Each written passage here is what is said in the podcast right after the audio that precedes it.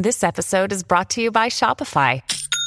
Forget the frustration of picking commerce platforms when you switch your business to Shopify, the global commerce platform that supercharges your selling wherever you sell. With Shopify, you'll harness the same intuitive features, trusted apps, and powerful analytics used by the world's leading brands. Sign up today for your $1 per month trial period at shopify.com slash tech, all lowercase. That's shopify.com slash tech. This episode is brought to you by ABC. Station 19 is back for its final and hottest season yet. Andy finally becomes captain, and she's going to give it her all to be the best leader the station has ever seen. Will she succeed? Get ready for fiery new romances and high adrenaline rescues. Watch the Station 19 season premiere tonight at a new time, 10, 9 central on ABC and stream on Hulu.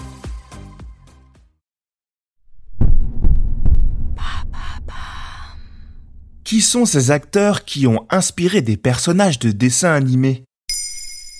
Merci d'avoir posé la question. Si les acteurs et les actrices célèbres prêtent régulièrement leur voix pour le doublage des films d'animation, il arrive aussi que les traits de certains personnages de dessins animés vous semblent familiers. C'est normal. Nombreux sont celles et ceux qui ont été inspirés par des artistes populaires du monde réel, souvent des stars du cinéma. C'est plutôt courant chez Disney? Effectivement, avant de se lancer dans les remakes live-action, c'est-à-dire en prise de vue réelle de l'ensemble de leurs classiques animés, les studios Disney ont depuis longtemps pris comme modèle les vedettes du moment. Dans les années 60, l'élégance et le corps svelte d'Audrey Hepburn inspirent par exemple celui d'Aurore dans La Belle au bois dormant. Dans La Petite Sirène, c'est la star montante de la fin des années 80, Alissa Milano, qui est prise comme modèle pour le personnage d'Ariel en 1989. Un peu plus tard, en 1992, Jennifer Connelly est choisie pour symboliser Jasmine dans Aladdin, une autre star montante, cette fois sur un tapis volant.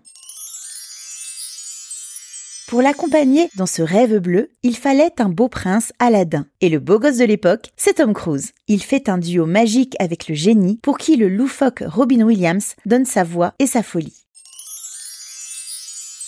Plus sage, Tom Hanks double et inspire le personnage de Woody dans Toy Story en 1995. Plus costaud, Arnold Schwarzenegger, celui de Sven dans Cars en 2006. Et chez le concurrent DreamWorks, on fait pareil? Ils ne se sont pas privés de copier une recette qui marche. Dans la parodie de conte de fées Shrek en 2001, qui se moque ouvertement de Disney, le studio s'inspire de l'allure féline espagnole d'Antonio Banderas pour le personnage du chapeauté et de la gouaille d'Eddie Murphy pour celui de l'âne.